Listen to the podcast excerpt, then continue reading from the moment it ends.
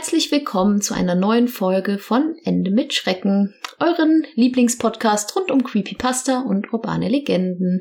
Wieder mit dabei ist natürlich der liebe André. Moin moin. und ich, die Franzi. Ja, ihr habt ja nun schon eine Weile nichts von uns gehört. Ähm, das tut uns auch sehr, sehr, sehr, sehr leid. Ähm, wie das immer so ist, wenn man sich vornimmt, ganz regelmäßig aufzunehmen, kommen einem immer 100 Sachen dazwischen. Ich hatte zum Beispiel einen Arbeitsplatzwechsel und ja, war zwischendurch im Urlaub gewesen. Und es gibt Tatsache eine ganz schöne Neuerung in mein und Andres Leben. Und zwar, möchtest du das erzählen? Ich bin so aufgeregt. ähm, ja, ähm, abgesehen mal von den üblichen Dingen, die so anfallen und äh, die einen abhalten von so Podcast wie der Alltag und so weiter, ähm, haben wir uns zudem jetzt äh, kleine Haustiere angeschafft, nämlich bei uns streuen jetzt zwei Katzen durch die Wohnung. Und ähm, ja, man denkt immer, das ist so easy peasy, wenn die da mal hier sind und alles einfach, aber äh, das nimmt doch ganz schön Lebensraum und Lebenszeit ein. Ähm, natürlich trotzdem, Lebenszeit. Genau, trotzdem natürlich positiv, aber ähm, es ist doch aufregender, als man denkt. Du musst doch um, musst uns um viel kümmern im Vorhinein natürlich, alles besorgen und ähm, ja, Vorbereitungen treffen und ja, jetzt seitdem sie hier sind, äh, gibt's fast kein anderes Thema mehr natürlich jeden Tag. Sind jetzt knapp eine Woche bei uns und ähm, ja, auch deswegen ähm, all das hat zusammengeführt, dass wir jetzt fast einen Monat nicht gepodcastet haben, wo wir gesagt haben, wollen so alle zwei Wochen was machen. Äh, ja, seht es uns nach. Wir versuchen wieder in den Rhythmus zu kommen. Deswegen aber auch als Warnung, ähm, wir wollten den Kleinen jetzt nicht direkt mal aussperren hier aus unserem Aufnahmeraum. Deswegen, ähm, wenn ihr jetzt irgendwie mal was mauzen, irgendwas krachen, runterfallen. Das bin nicht ich. genau, runterfallen hört oder irgendwas, das, das sind nicht wir, das sind dann unsere Katzen. Das heißt, seht es uns nach, wenn ihr vielleicht irgendwie was mauzt oder wenn sie irgendwo hier reinkommen sollten und ein bisschen auf den Boden scharren. Ähm, ich versuche nachher dann im Zweifelsfall rauszufiltern, aber ja, ich glaube, das, das eine oder andere Katzenmauzen werden die Hörer verkraften, falls es dazu kommen sollte. Ja. Ähm, ja, ansonsten sagt Franzi euch jetzt, was wir euch heute vorbereitet haben. Genau, ich bin ja immer diejenige, die die Themen raussucht. Und man könnte meinen, dadurch, dass es so viele Themen gibt, ist es immer leicht, eins zu finden. Aber man, durch die Überauswahl ist es Tatsache eher schwerer, sich was Schönes rauszusuchen. Aber da bin ich auf eine Geschichte gestoßen, die ich äh, ja schon seit ein paar Jahren kenne, die André aber noch nicht kannte. Und zwar ja, ähm, gehört davon. Ich wusste gehört, nur noch keine genau. Details und diesen ja. Und zwar ähm, geht es um eine urbane Legende mit dem Namen Die Frau im Schrank. Und André wird wieder mal die Ehre haben, euch diese urbane Legende kurz einmal vorzustellen. Und dann werden wir das alles danach ganz in Ruhe erläutern. Viel Spaß! Ein junger Mann lebte allein in einem Apartment in Fukuoka, Japan. In jüngster Zeit fiel ihm zunehmend auf, dass Gegenstände aus seiner Wohnung verschwanden, vor allem Essen aus dem Kühlschrank. Der junge Mann entschloss sich, Überwachungskameras aufzustellen, die er von unterwegs mit dem Smartphone steuern konnte. An einem Mittwoch, während er außer Haus war, sah er sie dann. Eine fremde Frau wandelte durch sein Apartment und bediente sich an seinem Hab und Gut. Daraufhin kontaktierte er die Polizei und berichtete von dem Eindringling.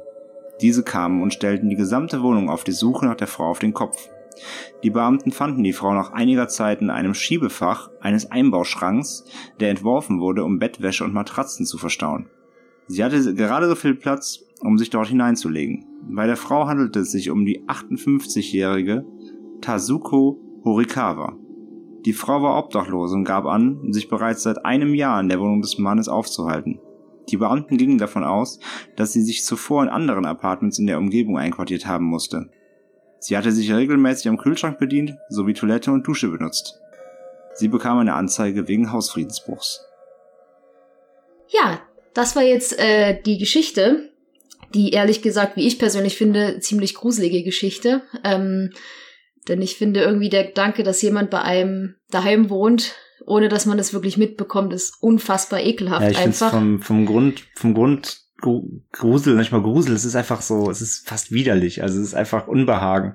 Und das ist, ich finde es vom Unbehagensfaktor echt fast ähnlich wie, äh, wie das mit der Matratze einfach. Es ist irgendwas da oder jemand da und man weiß nichts davon.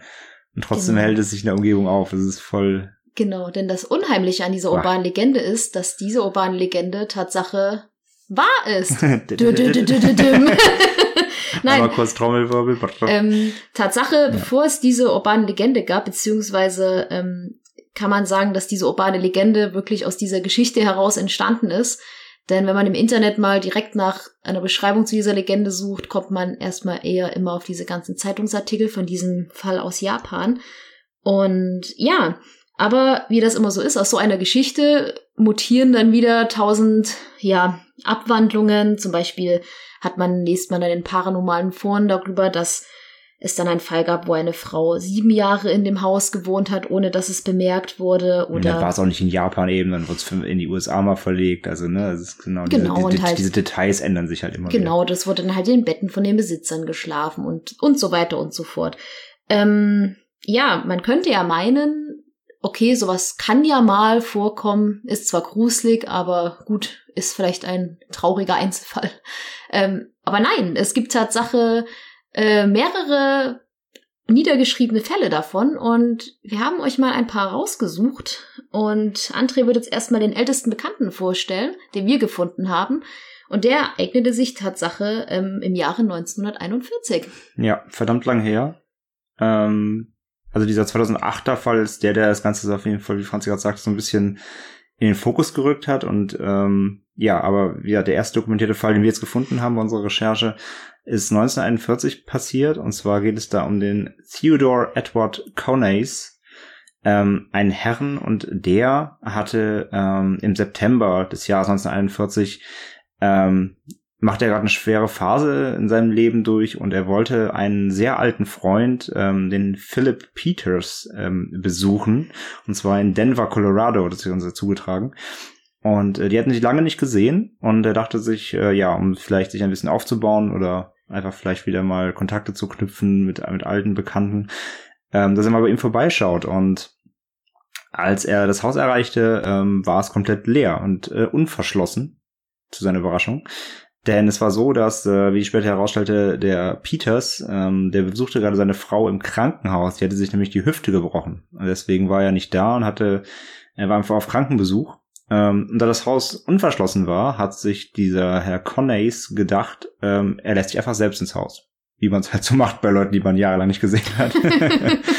und ähm, ja, drin ähm, hat er sich dann umgeschaut im Haus und er fand dort eine ähm, kleine Dachzimmertür, die sehr, sehr winzig war, ähm, wo eigentlich ein normal groß gebauter Mann, sage ich mal so 1,80 vermutlich, nicht mehr durchpassen würde. Aber dieser Corneys war ein sehr kleiner Mann und ähm, der schaffte es in diesen Raum zu gelangen.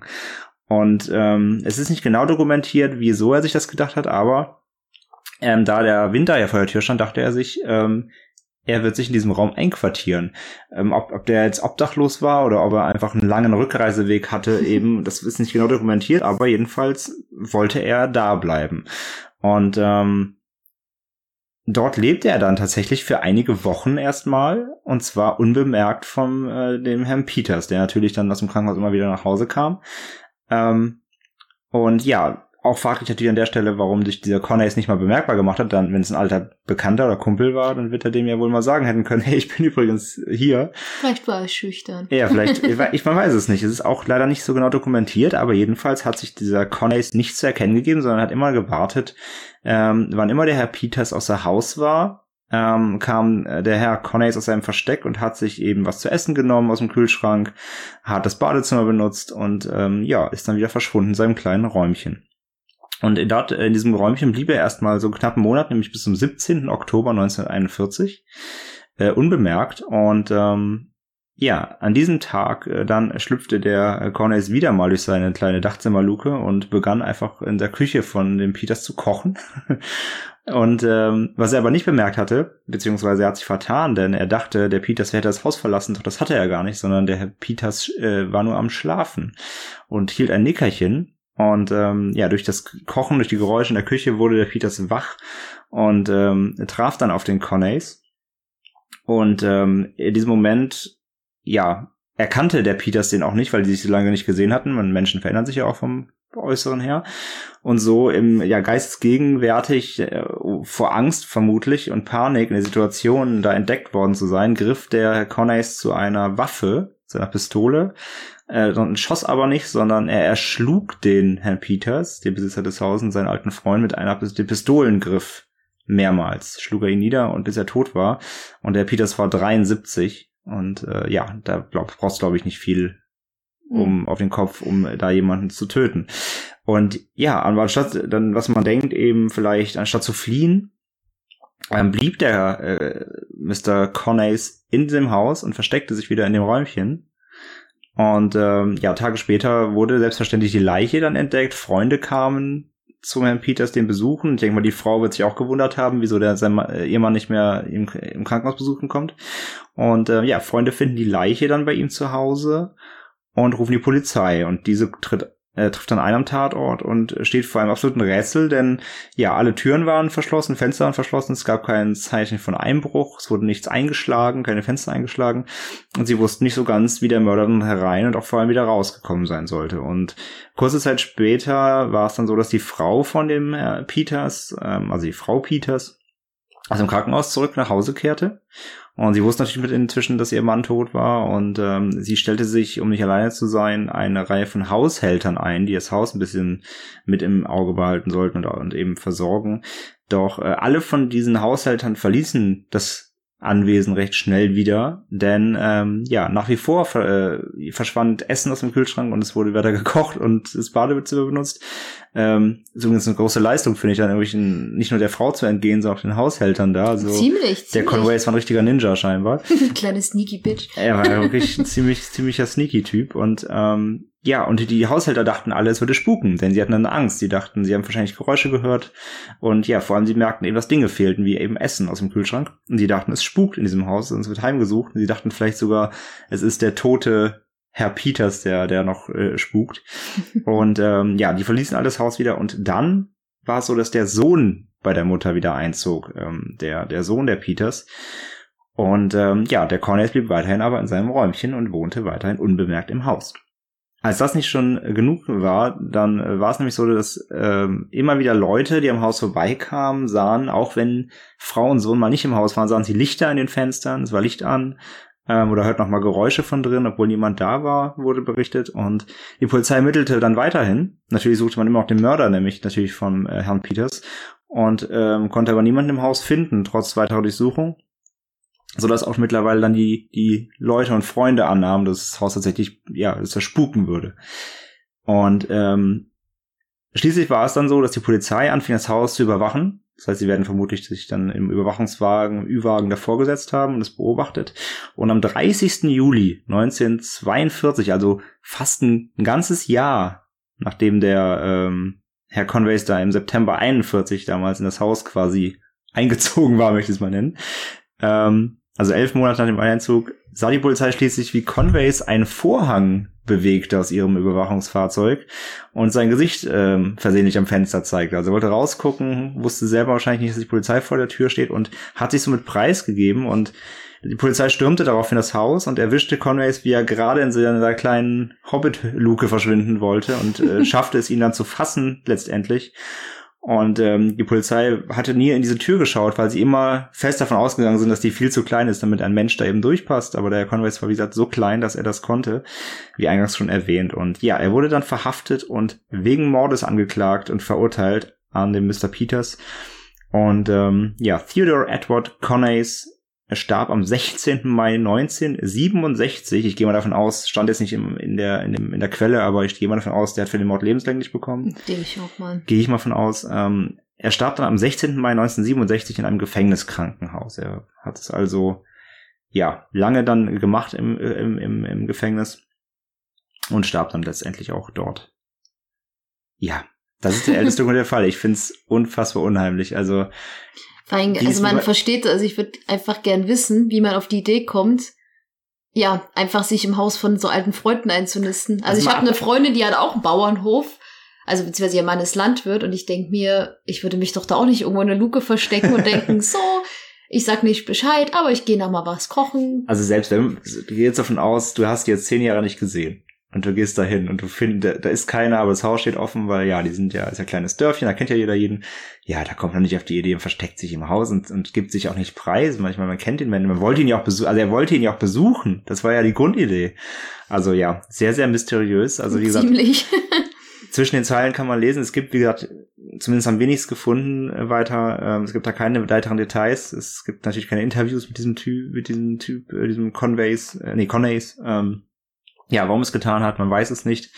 Ähm, auf jeden Fall ein sehr, sehr unheimlicher Fall und äh, ja, ich glaube, wie gesagt, ich finde es un unfassbar, dass so viele Menschen in diesem Haus gewohnt und gelebt und also abgesehen von der Frau und dem Mann und den Sohn und den Haushältern und niemand hat es geschafft, diesen Corneys zu ertappen, äh, irgendwie bei seinen, bei seinen nächtlichen Kochversuchen da.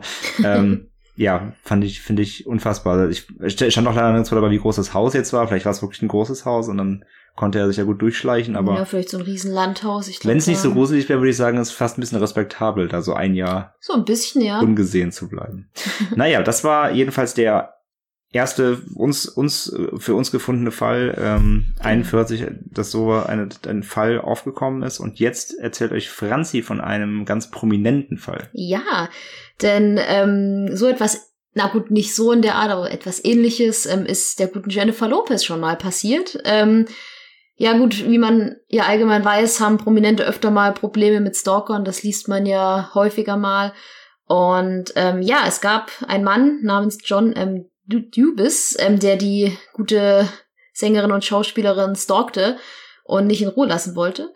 Ähm, die Jennifer hatte auch schon eine Unterlassungsklage gegen den 49-Jährigen erwirkt und weil, ja, weil er sie verfolgte und ihr auflauerte.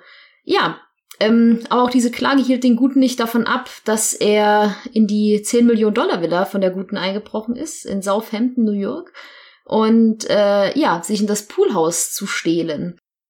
Am 8. August 2013 entdeckten die aber ah, Entschuldigung, entdeckten äh, dann Arbeiter ähm, an dem Haus den Guten auf dem Grundstück und riefen die Polizei.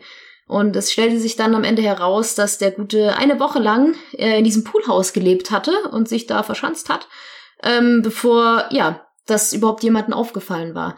Es gibt zwar in dem Haus natürlich vermutlich tausend Überwachungskameras, doch äh, denen ist er irgendwie entgangen.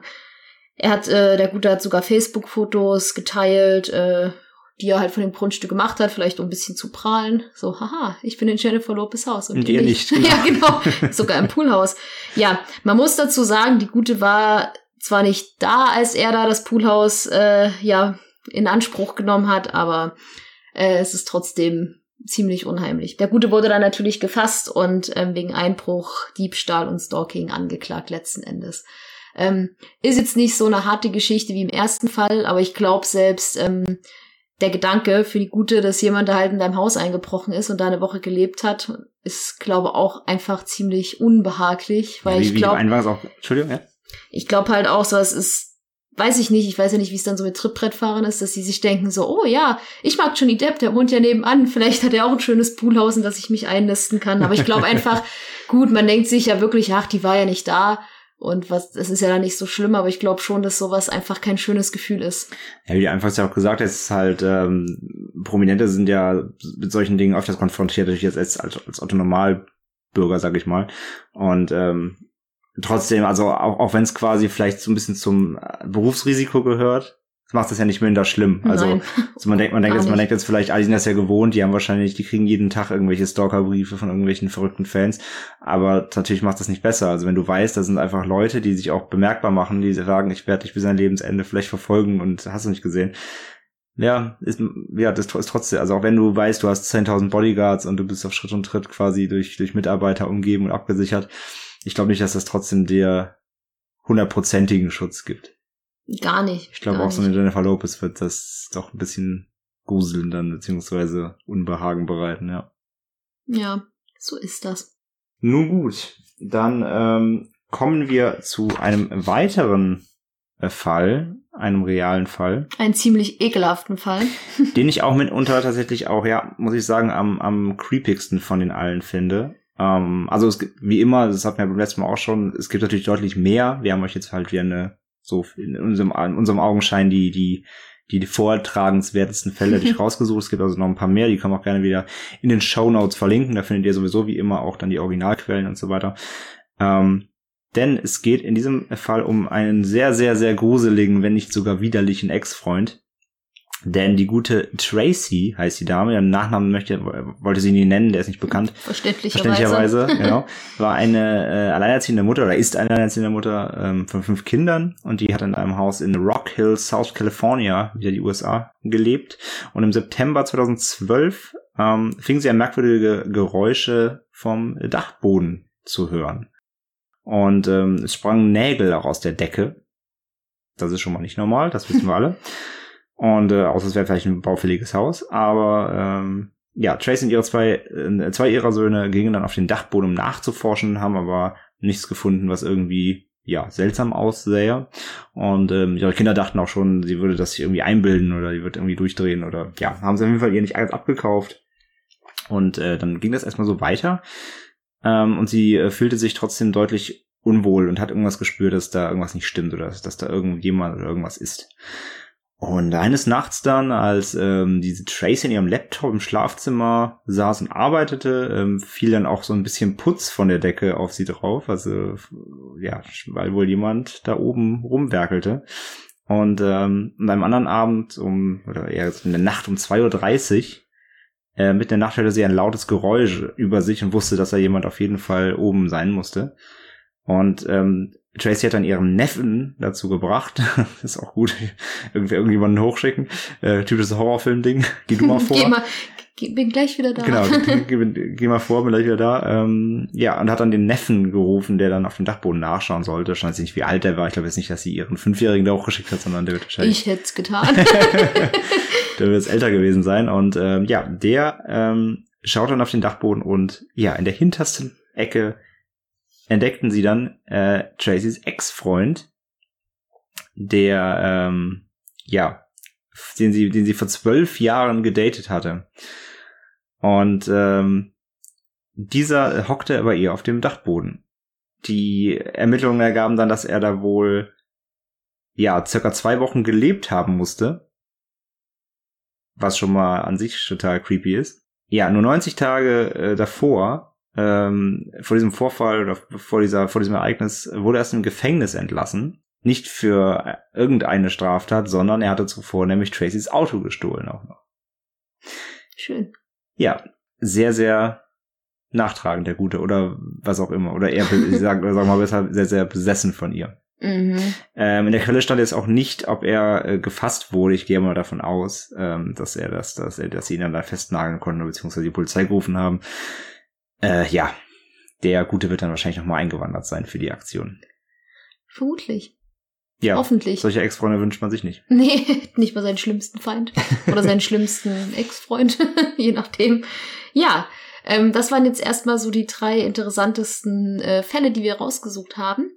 Ähm, natürlich, wie das immer bei solchen Geschichten ist, bleibt natürlich äh, YouTube von sowas auch nicht verschont. Ähm, denn es gibt Tatsache ein wirklich kann man sagen, ziemlich gruseliges Video auf YouTube, ähm, das am 7.11.2009 hochgeladen wurde. Und das heißt ähm, Stranger in My Apartment. Und ähm, das ist ein Video mit mittlerweile 16 Millionen Aufrufen. Und ähm, da beschreibt ein Mann eine ähnliche Situation wie der Herr aus Japan. Und zwar, dass halt immer, ja, na, dass Küchen, dass der Kühlschrank leer ist, dass Sachen gebraucht werden, dass, ja, solche Dinge, dass anscheinend jemand in seinem Apartment haust und er sich nicht erklären kann, was da los ist. Also stellt er nachts eine Kamera auf und äh, man sieht Tatsache aus so einem kleinen oberen Lügchen eine Frau rausschleichen, die sich dann an seinen Kühlschrank bedient, ein bisschen Fernsehen schaut und ins, ins, ins Waschbecken pinkelt.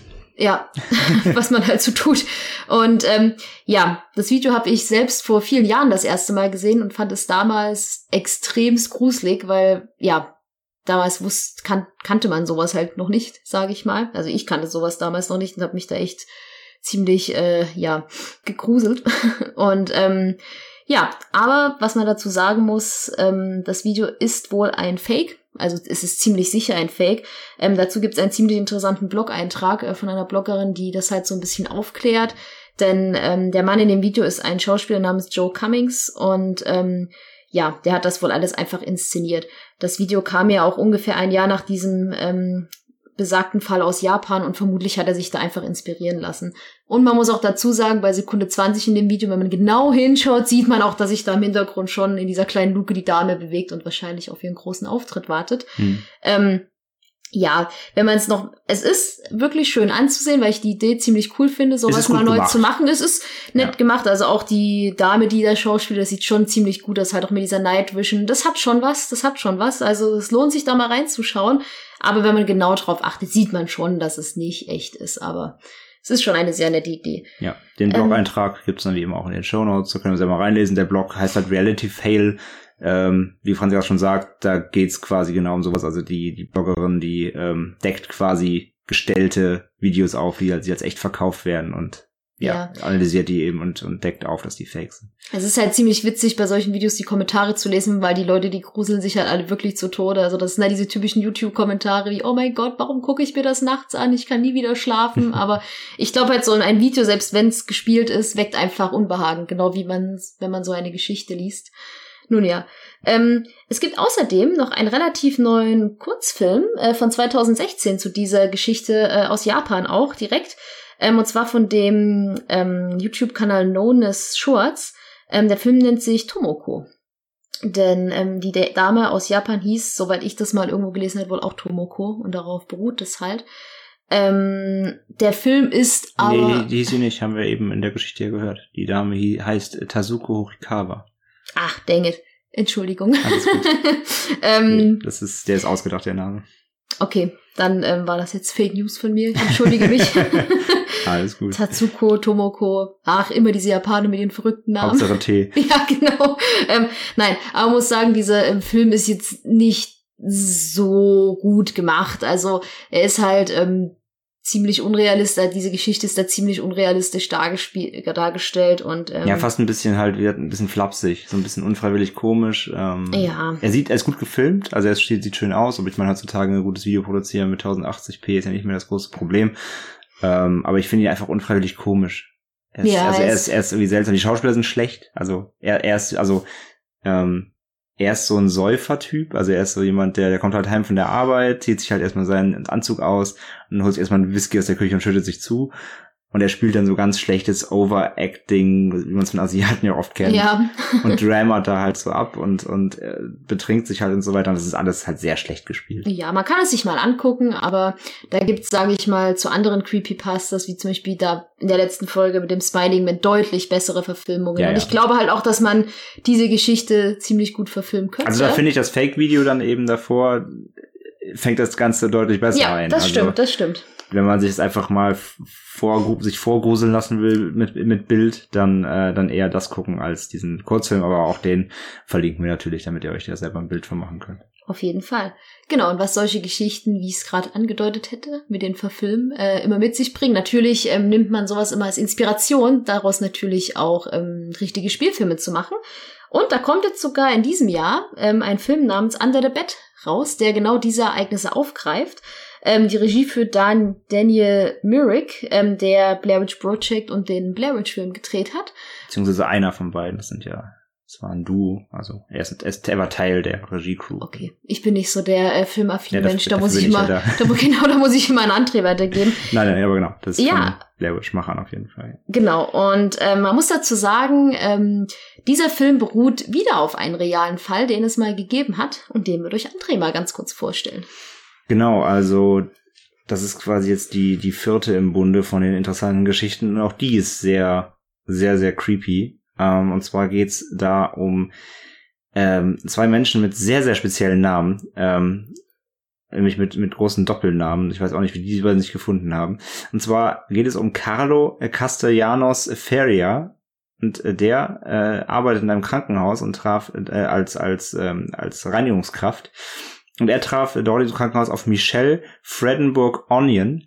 Ja, die Dame, die Dame heißt Zwiebel mit Nachnamen. Ich finde das ziemlich großartig. Das ist ziemlich fantastisch. Ähm, und die beiden arbeiten im Krankenhaus und er ist Reinigungskraft, wie gesagt, und sie war Leiterin oder ist, ist, war, wie auch immer, Leiterin der Physiotherapie in diesem Krankenhaus. Und zwar in Washington DC. Und ähm, da haben die beiden sich dann äh, kennengelernt. Ähm, er, er ist ja, er, also er war 32 zu dem Zeitpunkt und ähm, er wurde nach diesem ja mehreren Begegnungen, sie werden sie am Arbeitsplatz ja sicher öfters gesehen haben, jedenfalls begann er richtig besessen von ihr zu werden und begann sie zu verfolgen. Also haben wir wieder hier einen Stalker. Und ähm, eines Tages ließ sie dann im Krankenhaus mal ihren Schlüssel unbeobachtet liegen und der äh, Herr Castellanos Ferrier klaute diese und er machte davon eine Kopie von dem Schlüssel und legte sie dann zurück, ohne dass sie es merkte. Frage ich mich übrigens, wie der das geschafft haben will, weil er muss ja die machen gehen und dann wieder zurücklegen. Ja, vermutlich während irgendeiner mhm. Schicht, wo sie nicht ihren Schlüssel äh, beobachtet hat. Jedenfalls äh, schaffte er das und äh, ja, eines Tages machte sich der Carlos dann auf und ähm, ja, verschaffte sich mit den kopierten Schlüsseln Zutritt zum Haus der, äh, der Michelle und äh, stellte dort eine oder installierte dort eine Kamera ähm, auf, auf ihrem Schreibtisch äh, im Schlafzimmer. Daraufhin versteckte er sich dann auch noch im Haus, nämlich unter ihrem Bett.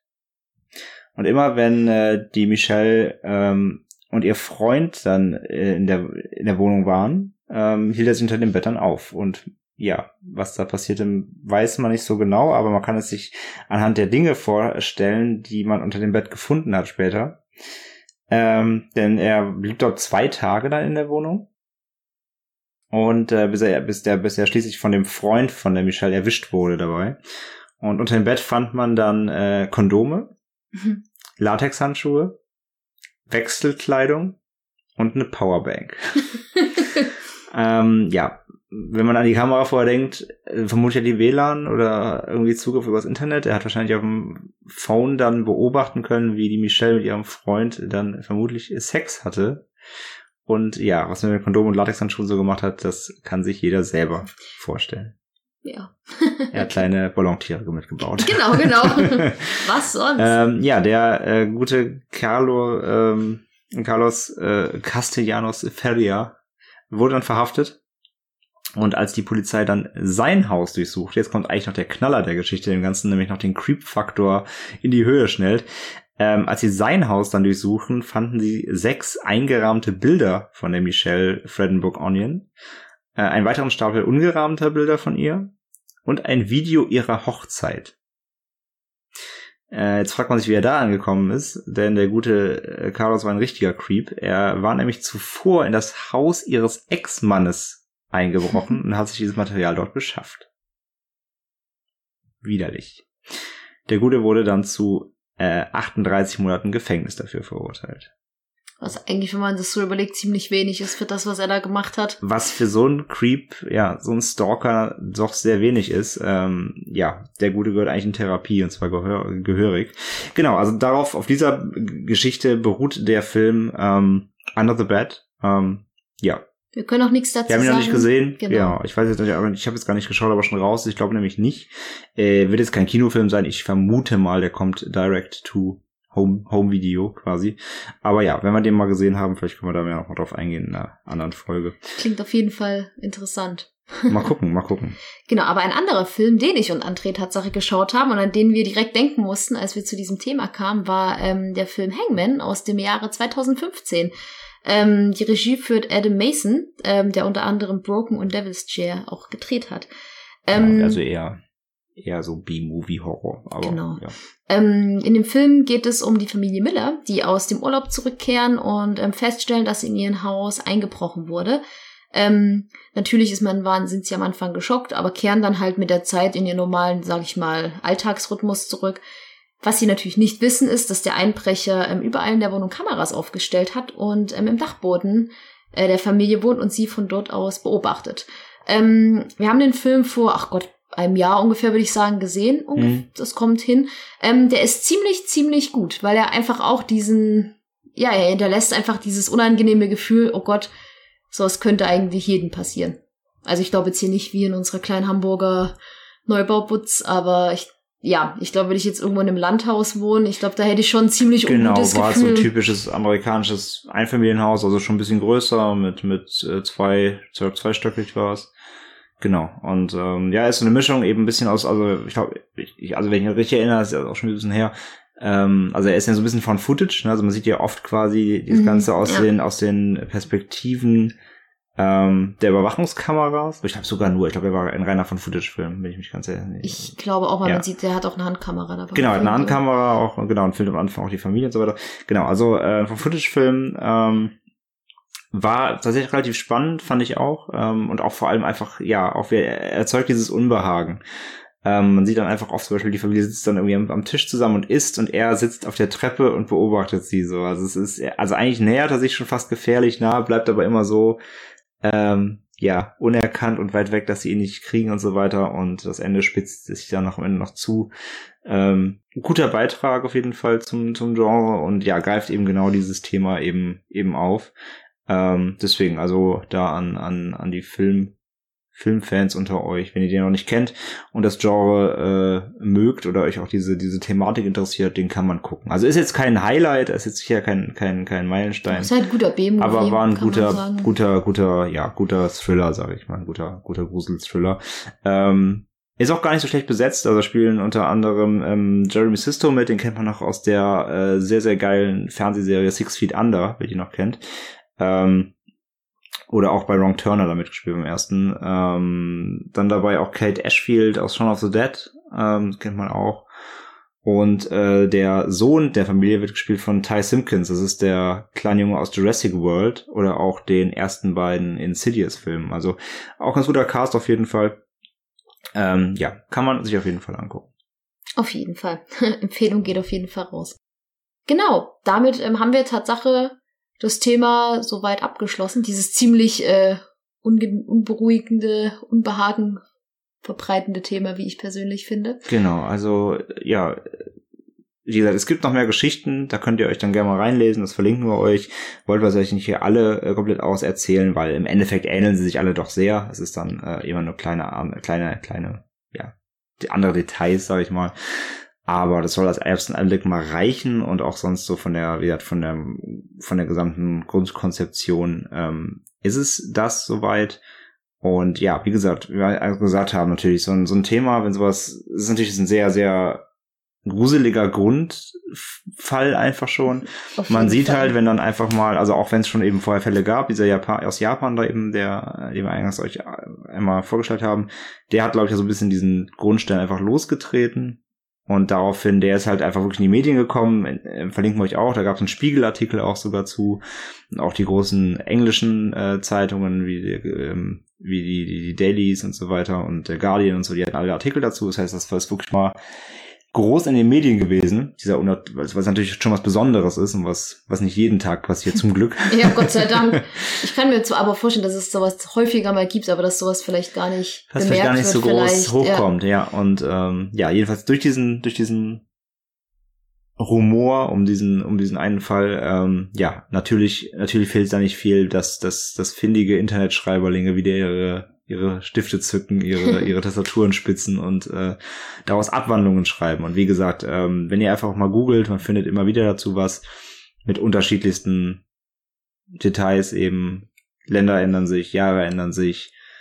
Ähm, aber im Grunde ist es immer so dieselbe Geschichte und ja, es ist, wie wir einfach schon gesagt haben, es ist einfach eine gruselige Vorstellung, wenn, wenn man sich in dieselbe Situation reinversetzen würde. Da ist, du, du erfährst einfach nach Wochen oder so oder Monaten, erfährst du einfach plötzlich, dass da einfach jemand mit dir, wie so eine, wie so eine Zecke, sag ich mal, die sich da an dir festgesaugt hat und du erkennst sie nicht, die sich da heimlich Eintre Zugang zu deinem Leben verschafft hat und einfach parallel mit dir mitwohnt. Ja. Ist einfach, ich glaube, man fühlt sich danach ziemlich ekelhaft, wenn man sowas erlebt hat. Und ich glaube, man guckt dann fünfmal unter das Bett auf den Dachboden.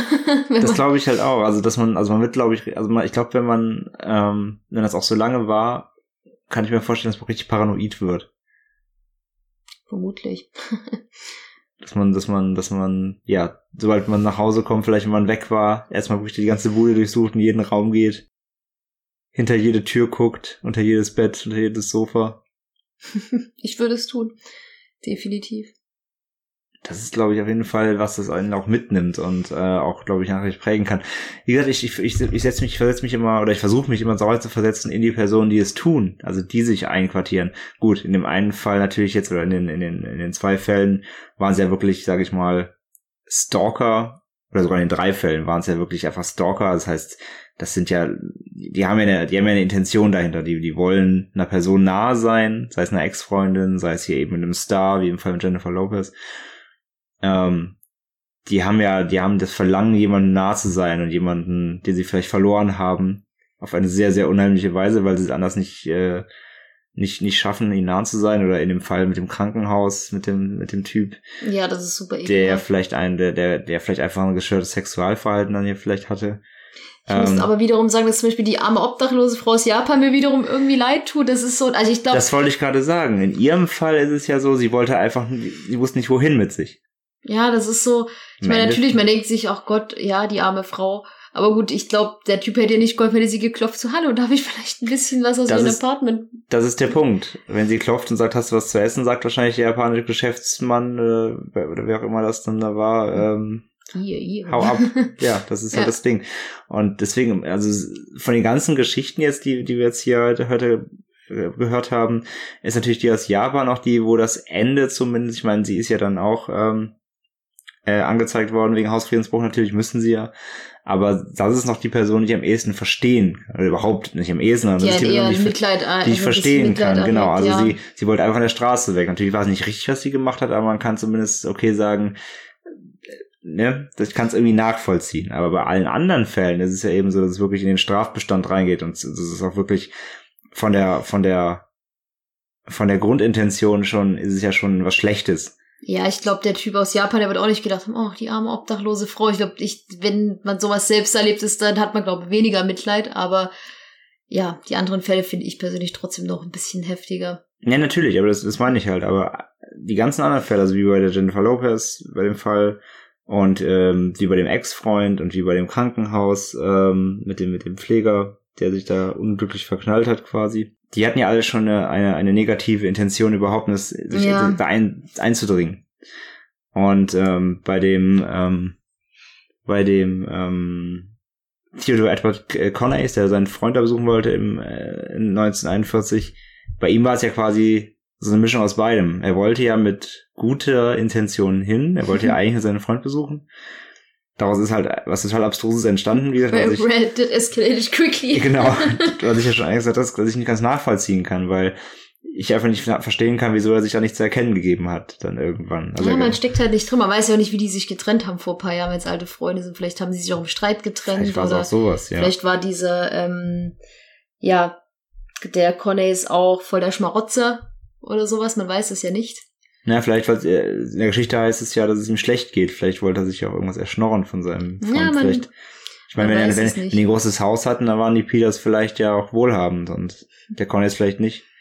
Man weiß es nicht. Man Ja. weiß es nicht. Ja, das ist ja nicht so genau beschrieben, aber deswegen meine ich halt, ich versuche mich in die Situation ja echt oft mal gerne reinzuversetzen und auf der Seite des, des, desjenigen, der eben sich in so eine Wohnung Zutritt verschafft und da sich auffällt un, unbemerkt, dann da, da also das ist natürlich für, für, für uns jetzt als normal denkende Menschen irgendwie nicht ganz nachvollziehbar natürlich, die auch jetzt eben nicht, die nicht unter dem freien Himmel schlafen müssen zum Glück. Und ähm, ja. Und auch keine Stalker-Gene, glaube ich, haben. Stalker gehen. Ich glaube nicht, dass ihr Stalker. Habt ihr Stalker gehen? Hast du Stalker gehen? Also ich habe dich nicht irgendwie ein Jahr vorher beobachtet, bevor wir uns vermeintlich kennengelernt haben. Hm. Ob ich dir das glauben kann. who knows, who knows. ja. Ja, ähm, ich würde sagen, damit können wir diese Urban Legend abschließen. Ich denke, das nächste Mal werden wir, werde ich äh, eine schöne Creepypasta mal wieder raussuchen. Vielleicht eine über Pokémon oder ja, gibt ja alle mögliche schöne Geschichten da noch. Ähm, was man noch mal kurz als kleinen Tipp geben kann, falls ihr uns noch, äh, falls ihr euch noch an unsere erste Folge erinnert, äh, meinen guten Adam Ellis, ähm, es lohnt sich, falls ihr nicht mehr reingeschaut habt, mal wieder seinen Twitter anzuschauen, denn ähm, der Gute hat wieder ein paar Updates gepostet. Ähm, mittlerweile sind wir uns persönlich äh, ziemlich sicher, dass es sich bei der Geschichte um äh, ein Fake handelt, weil ja, es ist jetzt doch ziemlich ins Abstruse gegangen ähm, und es gab auch so ein paar, ja, so ein paar Tweets, die so chronologisch nicht wirklich Sinn ergeben haben, weswegen wir uns ziemlich sicher sind, dass es sich bei der Geschichte jetzt halt doch um eine ausgedachte Sache handelt.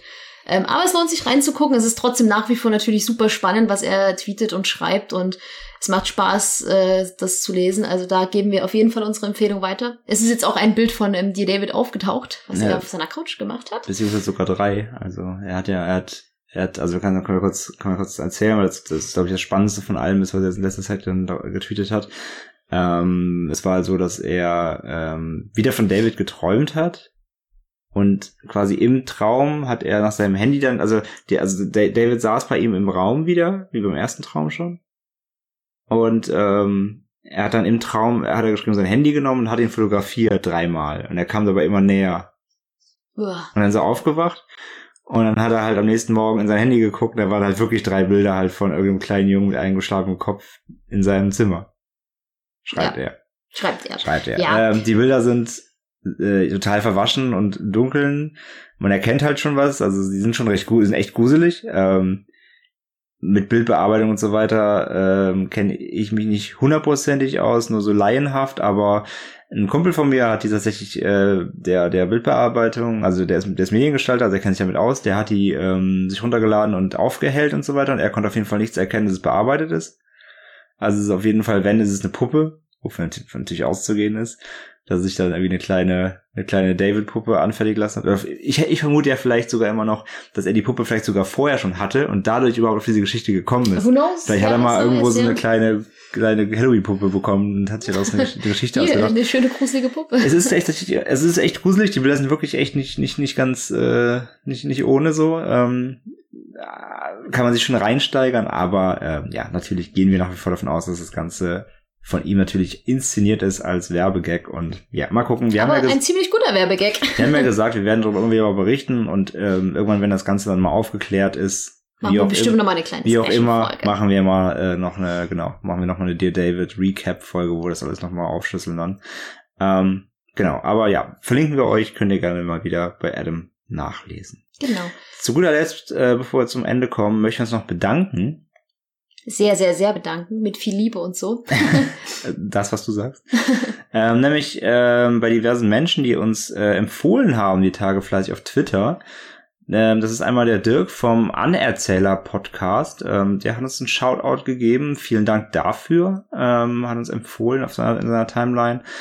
Ähm, und zudem ähm, wurden wir empfohlen von ähm, Hatti und Klaus vom äh, Face of Death Podcast. Vielen, vielen Dank auch an euch. Wir lieben euren Podcast. Genau, das habe ich euch auch schon auf Twitter geschrieben, äh, dass wir große Face of Death Hörer sind. Wer das nicht kennt, das, äh, da geht's um sehr schaurige Kriminalfälle aus aus allen äh, Epochen der Geschichte und die sind auch schon bei weit über, ich glaube, 40 Folgen mittlerweile.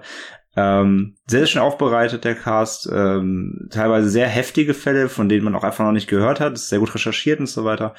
Ähm, und kann man echt schön nebenbei weghören, wenn man nebenbei irgendwie was Wenn anderes man Diablo macht. 3 platinieren möchte, Genau, zum wenn Beispiel. Das haben wir spielt. getan. ähm, genau, wir haben uns den vielleicht immer abends angehört beim Zocken. Ähm, echt schöner Podcast, die beiden machen das richtig sympathisch und, und wie gesagt, sehr gut recherchiert. Ähm, man, man erfährt vieles, was man nicht kennt und äh, auch das eine oder andere Mal ist man doch echt geschaudert, was es alles äh, in, der, in der Menschheit für ja, grausame Fälle schon gab. Mein Lieblingspodcast wäre der von der Black Dahlia. Ich kannte den Fall zwar schon, aber André kannte ihn nicht und ähm, ja. Ja, nur vom Namen, weil ich kann keine Details und da war ich doch echt äh, ziemlich äh, geschaudert. Ähm, ja, deswegen, Dank an euch beide, ähm, Ja. dass ihr uns auf äh, Twitter so fleißig empfohlen habt. Ja, ähm, Natürlich auch danke an jeden Hörer, der uns äh, treu jetzt hoffentlich auch geblieben ist. Wir So- werden jetzt versuchen, wieder sowieso, ein bisschen genau. regelmäßiger zu podcasten. Genau. Äh, jetzt, wo wir uns mit den beiden Katzen, die eine Lusche hat hier auch ganz Zeit schon um die Tür rum, die ist, aber das ist nicht ganz geheuer, was wir hier machen. ähm, ja, natürlich danke an euch, dass ihr weiterhin zuhört und auch, ähm, äh, ja, auch natürlich uns für uns Werbung macht und uns äh, teilt und so weiter. Wir haben auch noch wieder, ähm, wir haben jetzt mittlerweile sechs iTunes-Bewertungen, ähm, tatsächlich, ähm, auch vielen Dank an euch, die uns da bewertet haben. Nicht, nicht alle haben einen Text hinterlassen. Ich glaube, ich glaube, es gibt äh, zwei, zwei mit Text und vier ohne. Ähm, aber auch da bisher nur positive Worte, was uns sehr, sehr freut natürlich. Und ähm, ja, auch da könnt ihr gerne weiterhin äh, Sterne hinterlassen und uns gerne was schreiben. Natürlich auch Kritik oder ähm, wenn euch das nicht gefällt, seid ihr auch ganz, ganz ehrlich, das ist klar. Zum Beispiel, dass ich mich immer verspreche. Das schneide ich ja nachher raus. ähm, das freut uns natürlich alles sehr und äh, wie immer auch, ähm, wenn ihr mit uns in Verbindung treten wollt, macht das gerne über Social Media natürlich oder auch per E-Mail ähm, info at ende mit schrecken.de wenn ihr uns irgendwie äh, Feedback, Kritik, Anregungen Oder auch Ideen, was wir mal äh, unter die Lupe nehmen können. sagen wir jedes Mal, genau. Ihr könnt uns auch ähm, Themenvorschläge selbst machen, wenn ihr möchtet. Dann äh, machen wir das und dann äh, sind wir natürlich auch gerne bereit, mit euch zu quatschen und äh, euch zu antworten. So ist das. Na dann wünschen wir euch erstmal einen wunderschönen, äh, wann ihr es gerade hört, Abend, Morgen, Nacht. Abend, Nacht. Ja, wenn, wenn, wenn ihr euch, wenn ihr es abends angehört habt, dann ho äh, ja. Hoffentlich Ho- wohnt ihr nicht in einem gruseligen Einfamilienhaus. Hoffentlich habt ihr keinen Dachboden und Hm. ja. Knirsch. Und denkt ja, wenn mal wieder und denkt immer dran, wenn mal wieder das, äh, wenn es wieder knackt in der Wohnung, dann schläft wahrscheinlich gerade eine 78-Jährige bei euch im Schrank. also, nein, ich mache keinen Mutterwitz. Die sind out. Hätte gepasst. Andres Mutter. Ja, meine Mutter schläft auch manchmal im Schrank. Nein. äh, ja, danke fürs Zuhören und wir sehen uns beim nächsten Mal. Definitiv. Und wie immer wisst ihr, lieber ein äh, Ende mit Schrecken als Schrecken ohne Ende. Tschüss, tschüss. Tschüss.